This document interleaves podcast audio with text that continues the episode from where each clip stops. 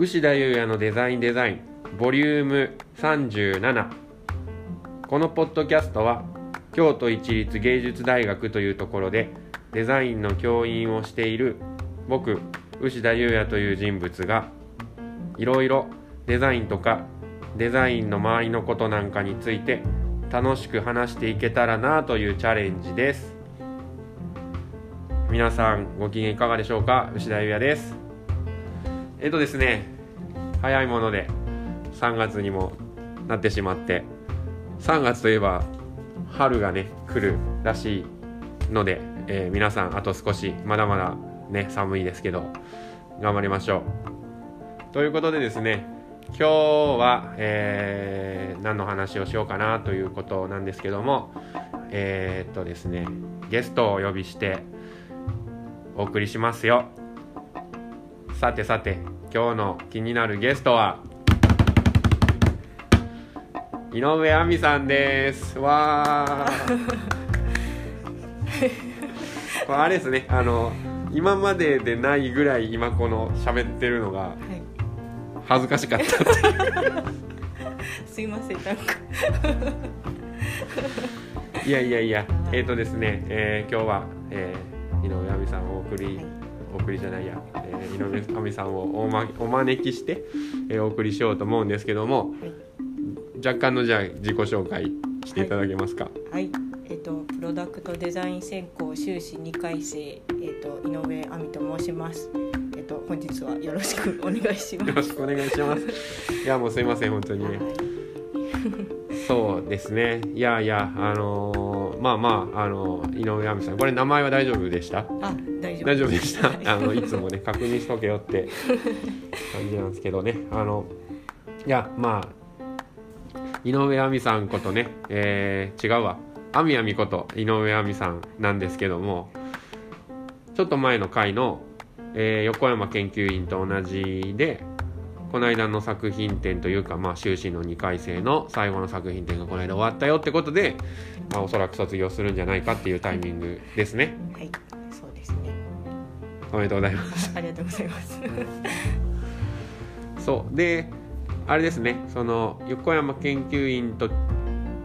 一個違うっていうのはあみあみは本当は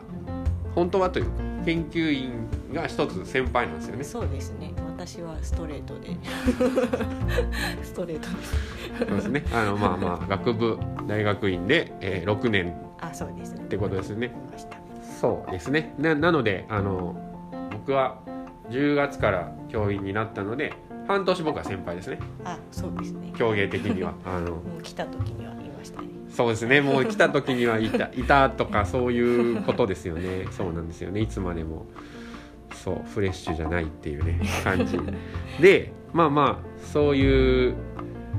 ことでですね、まあ、この春に卒業をしていく、えー、井上亜美さんなんですけども今日このねゲストにお招きしたっていうのはこの亜美亜美こと井上亜美さんっていう方は、まあ、なかなかな、えー、人でですねあの今回、えー、この井上亜美のデザイン感といいますか、まあ、過去にどういう作品を、えー、作ってきたかその作品に、まあ、どういうようなこうメッセージというか、まあ、思いがあるのかみたいなことを少し、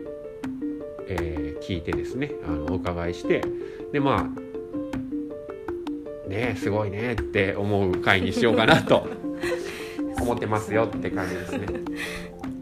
でですねまず僕があのー、この人すごいなっていうかあのー、井上亜美という存在をですねあのまずすごくこうくっきり認識したのはもう遡ることだいぶ前なんですけど2回生の時のそれこそあの研究員の時にも、えー、エピソードに乗っかってた僕がねあの世界平和っていうあの課題のタイトルで、まあ、いわゆるアホダンスですね。なんかまあ形が人の人の動きなりなんなりを、まあ、コントロールするよねっていうような1週間の課題をやっていたんですけど、まあ、そこであのー、なんかよくわかんないもの作ってたんですよね。そうですね。ちょっとなんか考えすぎておかしな方向に行ってたような気がします。なんかなんだっけ？あれ玉ねぎかなんかだったっけ？最初なんか玉ねぎで言ってましたね。こう玉ねぎ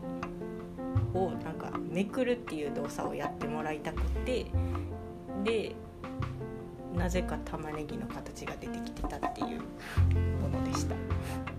そうなんですよなんか紙が半分に折られててでそれを、まあ、めくるよねみたいな、えーまあ、ものをあの作られていたと。でそれが当時の僕はなんかそれこそねなんか取っ手がここの位置についてたらどういう持ち方するよねとかなんかまあ穴が開いていたらどういうふうに指かけるよねとか、まあ、そういう課題かなっていうふうに思ってたんですけどなんか本当にこのぐらいの手のひらサイズの紙が、まあ、折られててでなんか とかいうのだったんでそうですねおやおやとは思ったんですよでもなんかその後すごく時間が経った後に「あみあみあれって何やったん?」っていう風に聞いた時にあれはなんか四角くなくて丸かったのは丸い方がめくりやすいみたいな半円になってるんで折られてる状態って開いたら丸になって完成するかなって思って半円に四角よりも丸の方がはい。開くやろとか、まあ、そういうなんか入ってたんですよね。そうですね。そういうのが入ってました。そう。でそれが本当に何年か越しにそれを聞いてわあ恐ろしいって思ったよっていうのがねあるんですけどまああのなかなか伝わりにくいかと思うんですけどっていうのはですね、まあ、そこであの本当にあのアミアミっていう人というかすごいなんか面白い学生さんだなっていうか、まあ、人と違うアプローチをしてるなっていうすごいそれを思ってで、えー3年生から、まあ、プロダクトデザイン専攻に来てですねでまあいろいろ、えーやっていったわけですけど、まあ、その中のなんかそれも課題でそれもでもあれですね。あのーまた同じく、えーアフォーダンスとかをやる課題の中で今度はあのーしおりを作ったんですよね。はい。作りました。そのしおりはどんなしおりだったかじゃはい。あお願いします。はい。えっと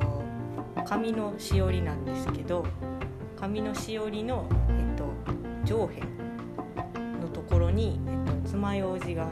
1本、えっと、上辺に沿うようについてるっていうものなんですけど。くるまってたね紙にね。あそうですね。くるまってる状態でついてるというものでした。普通の文庫本とかに挟んであるようなしおりの上にがくるっとね爪楊枝がくるんであってで、まあ、そのしおりの幅に切った爪楊枝がくるんであったんだよねね。はい。だからポコってしてんだね。はい。それだけですよね。そうですね。で、まあ、皆さん本当に想像できたかどうかわからないですけどまあまあそういうようなしおりがあってでこれを僕がその試してくださいって言われて試したんですけど、まあ無意識にこう本の中に挟んで本をこう閉じてでちょっとその何て言うのかな普通の紙よりポコッとその爪楊枝1本分ポコッとしてるからそれをなんか自然にこう指でスーッと落として文庫本のそのこうページのねこのなんて言うんですかこの重なった上のところにこうスッとこうしまったわけですよ。で爪楊枝があるからそれ以上下にはいかないからすごいそれがなんて言うんでしょうね、まあ綺麗にデザインされているような感じになったしおりを、まあ、作ってきた。っていう人なんですよ。これもねどのぐらい伝わったかわかんないけどなんか本当にまあまあなんて言うんでしょうね、まあ、井上亜美さんっていう人亜美亜美をまあ一言でなかなか言うのは難しいですけど、まあ、ざっくりその亜美亜美のデザインに対してのアプローチとして一個ね言えるのは足し算のデザインと引き算のデザインがあるとしたら引き算なのかなっていうふうに思うんですね。そうですね なんかそのデザインっていうとすごいまあなんか付け加える足し算っていうものが世の中にまあまあ多くあり溢れてるかなっていう気がするんだけど足し算だけじゃなくてやっぱり引き算っていうのも、あのデザインにはあるんですね。でそれっていうのはやっぱりその必要最低限で極力、まあ、少ない要素ででもちゃんとしたちゃんと機能するしなんか逆にそのいろいろな情報があることで分かりにくいとかを、まあ、なくしてしまうみたいなことで、まあ、引き算のデザインって、まあ、そんなんがあってでまあ僕は本当にそういう、まあ、洗練されたというかそういう引き算のデザインみたいなものにすごいまあ興味があるというか惹かれるんですよ。でこのねあみあみもまあなんかそういうものを作ってくれるというかデザインしてくれる人で本当になんかそのしおりの時はあの恐ろしかったんですよね。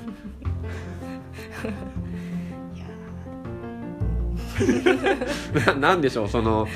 本当になんかすごくなんかそその小さな変更でものすごい自分の僕の動きがやっぱこうコントロールされたっていうことへの恐怖というかうわ怖って思ったのがまああるんですけどね。でなんでしょうねなんか本当にねデザインっていうと本当になんか装飾みたいな意味もあるからなんか付け加え付け加えみたいなものではなくすごくその要素を減らすっていうマイナスのデザイン引き算のデザインって、まあ、言うたら本当俳句みたいに、ま、難しいんですよね。加えていくことよりも、あのー、難しいと思うんですよ、まあ、そういうようなことに興味がある学生さんがあみあみだよっていう感じなんですけどでね、まあ、そんなあみあみさんなんですけど結構そのまあ最初に説明したそのこう開くものとかその今のしおりなんかもあのもう紙が使われてるじゃないですか。はい、ででまあ後でまた話しますけど最終的にその大学院に、えー、上がってからは、まあ、紙の研究みたいなのをされてたされてましたね。してましたね。でその当時から、はい、その紙に興味があったんですか？あいやしおりは割とたまたまでで、えーと、4回生に入ってから論文書くってなった時に、えーとそもそも絵を描くことが好きだったのでじゃあ紙かなってなってってで大学院もじゃあ紙引き続きってなってただけで割と偶然だったんですけどでもめくるもやったししおりもそういえばめくる話はしたしっていうのであ割と興味の幅は狭かったのかなって 思いましたね。そうか まあ本当に今も、えー、アミアミ言ってくれたけどあれなんですよね。あみあみは本当に絵を描くのが、まあ、好きなんですか？好きですね。すごい絵をたくさん描かれててあのー、まあそうなんですよね、はい、そうなんです。そう。でそうね。でなんかまあそのきっとそのなんかまあ本質的に紙、まあ、絵を描くのが好きっていうところで絵を描くそのなんていうんですか相棒的な神に興味がいったんかなって思うんですけど今回の作品、えー、卒業制作の前に前にも何個か、えー、紙でね何かしら、えー、作ってたと思うんですけどそれをじゃあちょっと紹介していただけますか？はい。わかりました。じゃあ、えっと、とりあえず1つ目が、えっと、4回生の卒業制作で作ったえっと、ノートなんですけど、えっと、ノート、えっと、3種類作ってまして、えっと、日記帳とスケジュール帳とアイディア帳ってまあアイディア帳はほぼほぼ自由帳みたいなもので、えーと、このノート3種類作るにあたって、えーと、私はあのノートの罫線に注目してましてえっ、ー、となんかノートの罫線って一応なんかどのノートにも印刷されてて、えっとまあ、使ったりするものなんですけど、えっと、そのノートの罫線自体は、えっとまあ、ルールっぽく存在しているようででもなんか罫線無視して落書きすることとかもできるし、まあ、ちゃんと使うこともできるしっていうこうなんか存在その罫線の存在感がこうなんだろ使うことのアシストにもなったり邪魔もしなかったりっていうなんかそこの存在感がすごくいいなと思って、えー、となんかそのなんだろうその邪魔しないしでもアシストもするしっていうのをこうなんかうまく最低限にまとめられないかなっていうのをやってみました。はい、そうねはい、そんな感じ。そうねまずそのノートはそうだねでだからあれよねその最終的なノートだけ見たら本当にまあ、3種類のノートがあるねっていう感じだけども、まあ、本当中のその今のね罫線みたいなものを、まあ、どういうふうにするかっていうのに、まあ、細かな本当に細かな、えーね、0. 何ミリぐらいの勢いの点の大きさとか濃さとかも、ね、感覚とかも、まあ、やられてましたねっていう感じですねや。りましたね。系で全部3種類揃ってまして、えー、とそのなんだろうドット系のそのドットの大きさとかを変えてだいたいこの辺で分けるんかなみたいなのをちょっと示してみたりとか日付を書く欄だけちゃんとあってでもそのなんか日付を書く欄もあのこの日何月何日のをここに書くとかは決まってないものになっててそこはこう自分で使ったり使わなかったりも選べるっていうようになってます。そうね。でじゃあ次のというか、えーそれがそれはだからあれか4回生学部の卒生はい、がそれで修士の1年生はい。の時のやつも紹介お願いします。はい。えっと、修士1年生の時は、えっと、レターセットのデザインを考えてみました。えっとそうですねなんかノートの制作の時は、えっと、紙ってこうその罫線とかが印刷されててもこうなんか自分で自分の思うように使えるというかその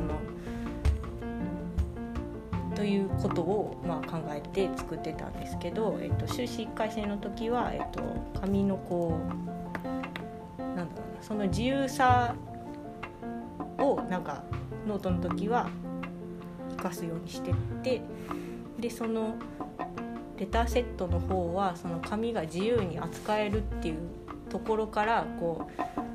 う逆にこう紙って逆にじゃないなということは、えっと紙ってこう丁寧にも扱えるし存在にも扱えるっていうこうなんか両極端なことが存在しうるという。うんちょっと説明が抽象的で分かりにくいかもしれないんですけど例えばなんか折り目をつけるってなった時にえー、とこうちゃんとこう角と角を合わせてこう定そうね規使って折るとかやると、まあ綺麗な折り目がつくんですけどでもこうなんかすごい急いでぐちゃって折ったらあのシワシワになっちゃうとかこうなんかえー、とそれもこう紙の自由さから来てるものなんじゃないかなと思ってでなんかそのレターセットを作る時は、えっと、レターセットって手紙、まあ、を出すための道具であってこう手紙はこうなんだろうな今電子化が進んでてこうメールとか SNS とかで簡単にやり取りができる時代だけどでもあえてこう手紙で手間かけて出すっていうことはなんか相手を思いやるこうなんか丁寧な心で丁寧な心遣いでやってくれてるんじゃないかなと思ったのでこうなんかそういうその丁寧な心遣いみたいなところをなんだろうなそのレターセットをこう扱う時になんか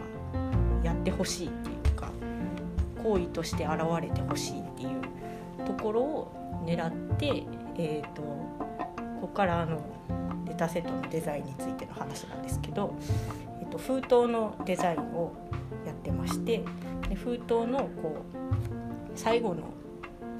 封を閉じるための折り目折るところ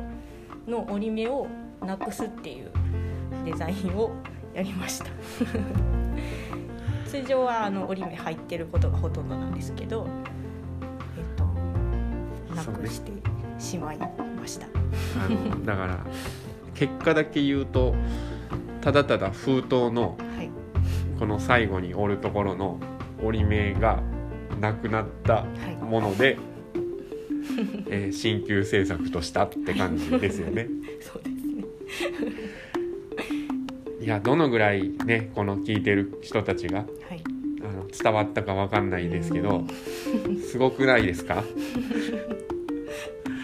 ていうかねまあまあ本当にあのあみやみありがとうございます。はい、あのー、本当にあのー、まあ言言ってしまえばっていうかさっき言った通り本当にこのあみあみはそういう引き算のデザインっていうことをまあ意識してやってるというよりはなんかその井上亜美っていう人がやっぱり物とかいろいろなこう物との、えー、関係というかそういうものとかまあ何て言うんでしょうね、まあ、人柄みたいなところも、えー、相まってというかそういうところもつながってきてるのかなと思うんだけど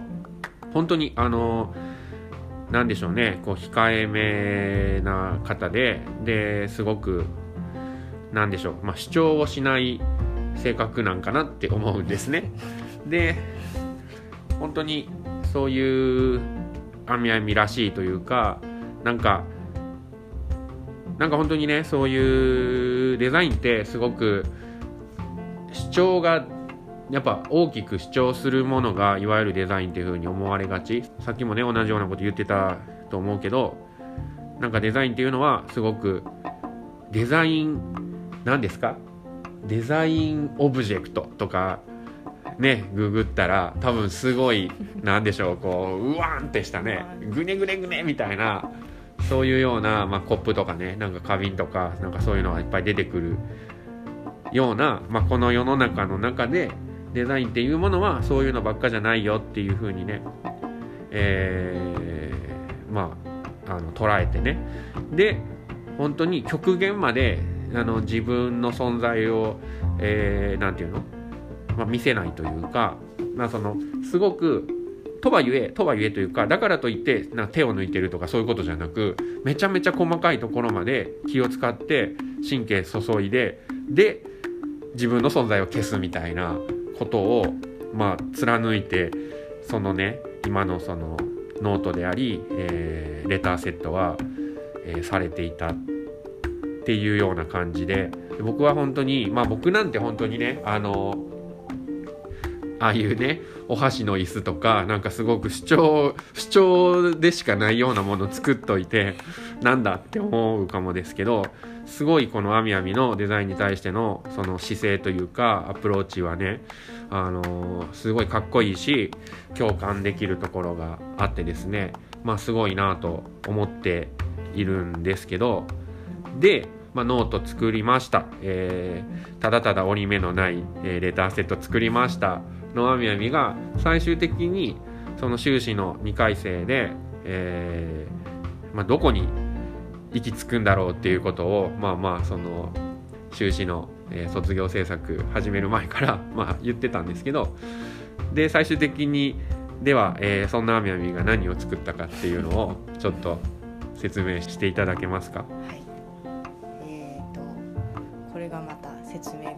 しいんですけど えとまあ具体的にまず何を作ったかというと、えーと、紙でアニメーションを、えーと、4分ぐらいのアニメーション作品を作りました。えーとそうですね、まあ、映像作品をまず作ろうってなったきっかけはうんとなんかノートの時もとレターセットを作った時も伝えることが伝えたら面白いねみたいな。なんだ伝わったらっていうか教えてもらったら確かに面白いかもみたいなことを結構言われたりとかしてなんかもうちょっと来年は伝えること頑張ってみたらっていうことをなんか言ってもらえる機会があってあそっか思ってでなんか伝えるそっか伝えるってなんだろうというかこうちょっとそのなんか伝えるっていうことについてなんかちょっと滞りを感じたところがあってで作品のこう説明をこうえっ、とそのノートとレターセットを作った時は、えっと、展示の展示作品の横に立って見に来てくれた人にわーって説明するっていうのをやってたんですけどこうなんか説明をこう作品の説明をするってなるとこうなんかせっかくこうデザインしたけどすごい自分の口で全部言っちゃっててそのなんか自分の言ったことが全てみたいになっちゃうっていうかそこがこう多分納得がいかなくってじゃあえっとなんだろう伝える用の作品を一回作ってみようかと思ってえっとこうなんかで紙でなんか伝える何かをやるってなった時にこうちょっとその絵を描くことにもともちょっとつながりたいなと思ってたのでちょっと絵を使ってでえっ、とアニメーションをってみたいなと思ってアニメーションを作るに至りました。でえっ、とそうですね。そのアニメーション自体の仕様なんですけどちょっと長くなっちゃうんですけど。えっとアニメーション自体の仕様はえっと一応これもまた伝わるかわかんないんですけど、えっと、紙を73枚用意しまして。で73枚に、えっと、コマ取りっていうかその1コマずつ書いていくわけですね。でその1から73までバーッと書いてってで73までなったらもう一回1の紙に戻って付け足して書いていくっていうのをやっていってでその1周が終わるごとにデータにしてして、えっと、1周目のデータを取っておくで2周目を書いてったらまた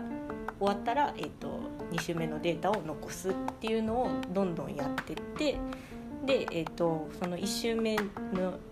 データ2週目のデータ3週目のデータっていうのをわーっとこう全部並べたのをこう映像に一つの映像にするっていうのをやりました。で、えーと、この、えーと、何ですかねこれをやることによって、えー、紙の方は、えー、と73枚の紙にずっとこう書き足されていってで、えー、と最終的に18週になるんですけど、えっと、紙の方では、えっと、どんどん書き足されていったことで18週目の状態が残るっていうことになるですけど、えっと、データの方だと1週目のデータ2週目のデータ3週目のデータっていうのがずっと残ることになるのでこうその点でこう紙とデータでこうえーと、こう紙にできていないことが浮かび上がるんじゃないかなっていうことを狙ったわけなんですけどその紙にできないことを狙ったのはえっ、ー、と何ですかね。私これまでそのレターセットとノートのデザインをやってきたんですけどそのなんか人が使うものを作るっていう点で、えーと、こう私はあのこれまでこうその使う上でやっぱりちゃんと機能しないといけないっていうことは絶対条件だなと思っててだとするとこう紙のき紙を機能させなきゃいけないってなるとこう紙になんかその私がこうこう機能してほしいっていう時にこう役立たない特徴とかそのなんかデメリットになりがちな特徴っていうのをこうなんとかして私がこう排除しなきゃいけないっていうことを排除しようっていうことをやってたわけですね。でもこう私は、えーと、この3年間でこう紙のこうすごいいいところだけを取り扱うっていうところまあその2年間でやってきたのはその紙のいいところを伸ばそうっていうことをずっとやってきたんですけどこのせっかく最後の1年やからこう紙のいいところも悪いところもどっちもこうあのミックスしてそれも映像作品だからこうあの機能しなくてもいいんじゃないかっていう人が使うものではないからこういいところも悪いところもどっちもこうそのまま示せないかなっていうことを考えて、えっと、その紙のできない部分をこうできてない部分を浮かび上がらせるみたいなことも考えて、えっと、制作しました。ちょっと長くなってしまってどこまで話したか分からなくなってきたんですけど。とりあえずじゃあそうね。いやそうそうそうなんですよ。なのでなのでそうね、えー、そのこの間のね卒生はまあアニメーション。言うたらざっくり言うたらアニメーションを作作ったんだけど、まあそれでね、えー、73枚の紙がだいたい10秒ぐらいなんだよね、はい、10秒ぐらいの、えー、こうパラパラ漫画を73枚作ってでそれを18周してるから、まあ、大体3分の計算だったんだけど結果として3分ちょっとになりましたね。なりました。どんだけだっけ？あ4分ぐらい。ああすげえ。そっかそっか。ででまあその、まあ、今説明されたけど、まあ、1枚1枚その1周ごとに書き足していくんだよね。書き足したり、えーまあ、そこに修正も加えたりとかしてでアニメというかまあそのパラパラ漫画が構成されてるんだけどそれがねデータでやったらその消すとかがもう本当につるっと消えるからまあ新品と同じになるけど紙の場合はそういうわけにはいかないから、まあ、修正で修正機塗ったら、まあ、そこは修正機塗った後でが残ったりとか、まあ、どんどんどんどん紙は本当に劣化していくというか、まあ、よれていくみたいなところが、まあ、ずっとこのそれをこう合わせていくと、まあ、どんどんどんどんその最初は同じ新品の紙でデータも似てるんだけどもどんどんどんどんそれが違っていくというか紙の方はどんどん何て言うんでしょうねこうくたびれていくけどもデータは新品のままだよみたいな、まあ、そういうようなところとかなのかな。そういうようなこともあるというか、まあ、伝えたかったのかなというふうに思うしまあねさっき本当にあみあみが言ってくれたけど何でしょうまあそのやっぱデザインってすごいそのね何人の生活をよ良いものにするとか、まあ、豊かにするっていうことだから、まあ、必然的にどうしてもいいものっていうデザインっていうのはすごくいいものめちゃめちゃなんていうのポジティブなものっていう多分意味合いがあると思うんだよねだからまあそのあみあみも過去の2作品でやったような感じでやっぱいいところを伸ばしていかなきゃいけないノートはノートのいいところだしその何かしら、えー、デメリットみたいなものは排除しなきゃいけないっていうのがおそらくもうデザインっていう活動は、まあ、そうあるべきみたいなものがセットになっちゃってると思うのね。でもじゃあアミアミ自身が何かしら手を加えることでその紙のなんかその扱いづらいところを、えー、なくしてしまうことに、まあ、疑問を、えー、持たれたというかなんか紙の今今我々のその身の回りにある紙はもうこのままでいいじゃん。そこに井上亜美というデザインをしている人が何かしら手を加えて紙をさらにいいものにするっていうことが果たして本当にデザインとして必要なんですかっていうことだよね。だから本当になんかすごくそのこれは本当に難しいところでなかなかねあの分かってもらえないというかなかなか本当に伝えても、うん、理解してもらえないというか理解してもらいにくいことかなって思うんだけどだからといってまあ伝えていかなきゃいけない。伝えていかなきゃいけないっていうか僕僕としてはねそのあみあみ本人ではなく僕としてはすごいこれはあのみんなにねあの伝えたいなって思ってることの一つとしてあるんだけどなんか本当にねなんかデザインって、まあ、さっきも言って、えー、今録音がなんかわってなっちゃったからもう一回同じこと言うかもだけどあのー、まあものいいところを、えー、伸ばしてダメなところっていうのをなんか排除していくのがデザインの活動だと思うんだけどあみあみ自身は、まあ、本当に今今世の中に僕たちの僕たちの身の回りにある紙っていう存在を、まあ、そのまま受け止めたいみたいな多分、えー、気持ちというかメッセージっていう風に言うんだとしたらメッセージとしてはそれだと思うんだよね。だけどもそのメッセージをじゃあ本当にね説明文とかでそのままでいいじゃない紙だものみたいな感じで書くのかと言われると別にそこ自身も誰かに押し付けたくはないというかあのそういうね多分あみあみの、まあ、スタンスというかあみあみ自身はこのままでいいって思ってるけど別にそれを何かしら本当にいわゆるメッセージとしてあの誰かに伝えたいわけではないみたいなことだと思うのね。だけどもやっぱり大学のそれこそ作品展っていうところっていうのは何かしらみんな学生さんたちが作品を展示してそこには何かしらやっぱりメッセージがあるもんだと思ってみんな期待してくると思うのね。だそういうところだし、まあ、そういうもんだと思うんだけどそこの何て言うんでしょうそのギャップというかでもあみやみ自身は別にそれが言いたいわけじゃないけどもお客さんはやっぱり何かしらメッセージを与えてほしいみたいなそこのなんかすごくそのせめぎ合いというかなんか感覚がまあすごい面白かったっていうかだし僕はそういう意味で今回ねこのアニメーション、えー、4分くらいのアニメーションにしたっていうのはすごく僕はすごいなんていうの本当に好きな終わり方っていうかその井上亜美自身のやっぱり、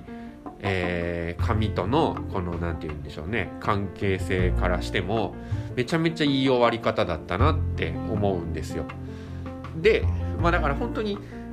さっきもね録音する前にめちゃめちゃいい話してたけどあのこれは多分あみあみは本当に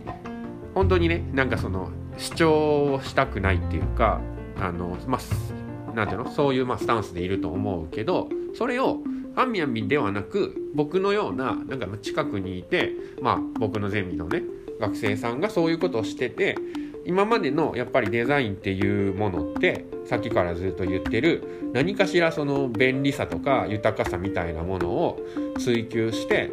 なんか、えー、ネガティブなことをそぎ落とすっていうことだけがデザインじゃなくて別に今あるものだっていいじゃんって。今っていう何て言うの？この今我々の身の回りにあることだってこのままでいいんじゃないっていう提案。まあ提案ではないというかまあ何ていうのかな。その提案というか、まあ、そういうようなことを表現する。自分がその神と向き合うみたいなアミアミの場合だとっていうことを今回のプロダクトデザイン専攻の作品展で、まあ、見せれたってことは僕はすごくデザインのやっぱり可能性っていうかあの今までみんなが漠然と思ってたデザインじゃなくて新しい可能性みたいなあのところをまあなんか見せれたっていうことはすごくあの意義があるしすごい僕は共感できてるというかそういうアプローチがあることはすごい何て言うんでしょうね。嬉しいっていうかあのいやすごいなって思うよっていう。ところ。だからまあそうね。いやもうなんか本当にあのーの、まあ、これ後で聞き返してみてね。どのぐらい理解できるんだっていうのをまた客観的に聞いてみないと ダメだと思うけどあのでも本当になんかそのあみあみのなんか主張をしないというスタンスで、まあ、ありのまま受け止めようじゃないけどなんかそういうようなものをでもありのままを受け止めましょうってやっぱ言っちゃそこでおしまいやと思うそのまあさっきもちょっと言うてたカナビの卒生見に行ったらね割とその説明が多かったっていうようなこととかいろいろあってやっぱその伝えるっていうそのさっきアミヤもなんか伝えるっていうことにどういうことなんやろうっていうのは本当そうだと思うよ。あのなんだろうななんかやっぱりその本当に言葉で伝えちゃったら簡単にわかるけどそれって本当にあのピュアな感動じゃないじゃんって思うのね。なんか修学旅行がなんかの時にね龍安寺行ったの。でうわすごって思ったの。なんかあのなんかよくわかんないけどそれこそ龍安寺なんかも、まあ、まあ今すごくたまたま出てきた例えだけど龍安寺も引き算だよねあれもなんかまあただただ石がボンボンボンと置いてある枯山水。ででなんかその大人になってなんかそういうテレビとかで見ると龍安寺っていうのはめっちゃ計算されててなんか遠近感があるように庭の壁がなってますよとかいろいろあるじゃん。でもそんなことさいらないよね。なんかそういうことが多分好きな人は好きかもやけど僕はなんかやっぱりそんなこと知る前に感動できたっていうことの方が価値としてはでかいなっていうのはこの間本当にあの中君とかで話していた後にちょっとまあ改めて思ったことだしね蟹市のあのかっこいい本棚もさ別にそいやもうあれはもうかっこいいやん。でいいじゃんっても思うしだからやっぱりなんやろ伝えるっていうことが本当にただただ伝えればいいのかとか、まあ、デザインで本当に便利さを追求するっていう意味においてはね伝えることっていうのは多分便利っていうか簡単やから好まれることなのかもしれないけどでもそればっかでは良くないよねっていうことが今回の「雨やみ」のやつでね。あの僕はある程度示せれたと思うし僕がそういうのをそういう考えもあるんだよあみあみの作品みたいにっていう風に伝える分には全然いいと思うよ。だからそういう感じでねやっていきましょう。お願いします。ななんかよくわかんないですね。そうね。でじゃあまあそうだな。まあざっくりしてるけどどうでしたか？競芸、えーまあ、学部修士と6年間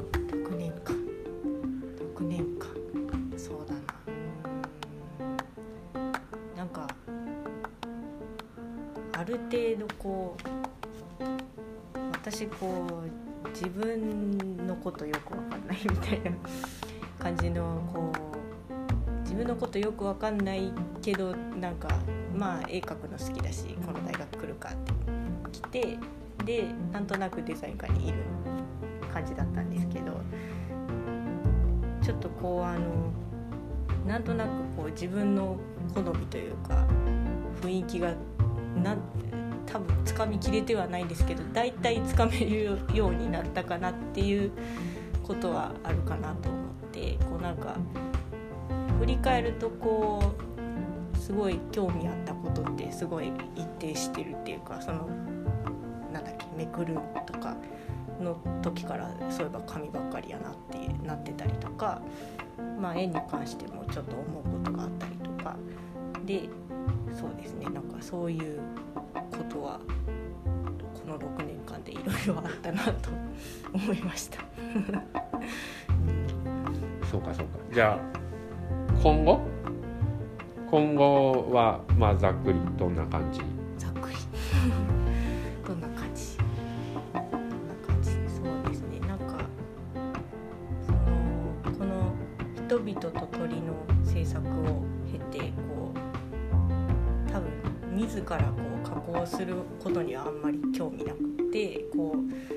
ありのままをこう知ることの方が興味あるんやなっていうことはなんとなくこうそれも多分これまでのそのレターセットとかノートとかの制作でも同じようなことが起きててなんかレターセットってこうどういうなんだろうことを起こすものでどういう形しててっていうのをこう知っていく作業が楽しくてなのでこうなんかそのそういう作業ができる仕事ってないのかなっていうのでこうあと絵の方もやっぱり捨てられなかったっていうか まあ絵の方がメインになっていくというかその点でこうあのうんちょっと絵の方でえっ、となんだろう絵だとこうなんかゼロから作れるというか。がすごくいいなと思ったのでその絵でこう世界観を作る仕事というかそういうなんか具体的に言った方がいいのかわかんないですけど ぼんやりで大丈夫ぼんやりまあそういう仕事に就けたらいいなと今展望中っていう感じです。はい。そうですね。いやまあまああのね。いやでも本当にあのなんだろうね。そのすごくよくわからないことになるけどやっぱこの世の中ってすごいまあ不惑じゃないけど我々の生きているこの社会っていうのはやっぱりその口ではなんかすごくみんなねえーまあ多様性とかみんな仲良くとかそういうのがいいよって言われてるけどでも社会の仕組みってさすごくこうやっぱり勝ち負けとかあるしあので勝ち負けとかになるとさっきのデザインどうどうしてもデザインが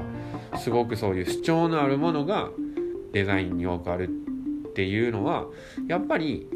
そのコンビニとかでやっぱ商品のやっぱ派手派手なものがいっぱいあるっていうのもやっぱ見つけてもらわないと何て言う買ってもらえないからっていうことがどんどんどんどんもう本当に何て言うの激化してってのやっぱ主張の激しいそういうまあそればっかりではないけどそういう広告業界とかパッケージ業界だったらそういうね主張ここに自分いますみたいなものがすごくデザインとかねにはあるしデザイン以外のこととってもやっぱりなんかそういうふうに自分っていうものをどこかでアピールしていくことがなんか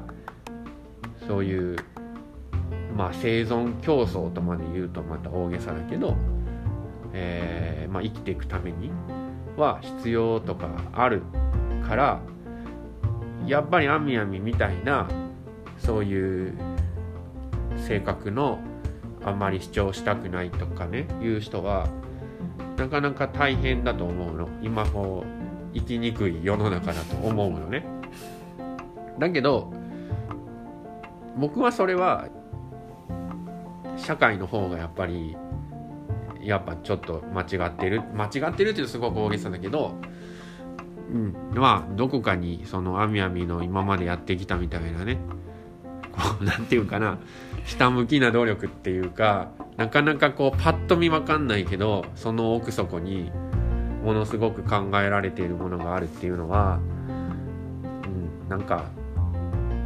大事なことだと思うし、うん、僕はすごく好感が持てているけども、まあ、僕にはそんな世界を動かす力がないから何ともできないんだけどこの世の中をね。だけどもなんか、まあ、見てる人は見てると思うからあのこれからもねあのこの調子で、あのあみあみらしいあの時に鋭く時に恐ろしい、えー、井上亜美でいてください。恐ろしい。恐ろしいもねなんかまあ難しい表現やけどいやもうゾゾッとするでね。怖い怖いっていうね。そう。まあだからまあまあそのうんあの学校にもまたね遊びにあ来てはい。いただけたらと思います、はい。ありがとうございます。ではですね、えー今日のゲストは、えー、あみあみこと井上あみさんでした。わー。はいじゃあ採点ですね。採点何点しよっかな。そうだな。採点は、えー今日は84点で。はい。っていうですよ。はい。でじゃあちょっとエンディング撮りますね。はい。牛田優也のデザインデザインボリューム37お聞きくださりありがとうございます。今後のエピソードも楽しみにしていただけたらなと思っております。あと質問やこんなこと話してほしいとかそんな感じのお便りとか何でも待ってます。ではでは今日であり明日をいい感じにお過ごしください。牛田優也のデザインデザイン。お相手は牛田優也でした。ありがとうございます。ありがとうございました。いやいや。いやまあいいと思いますよ。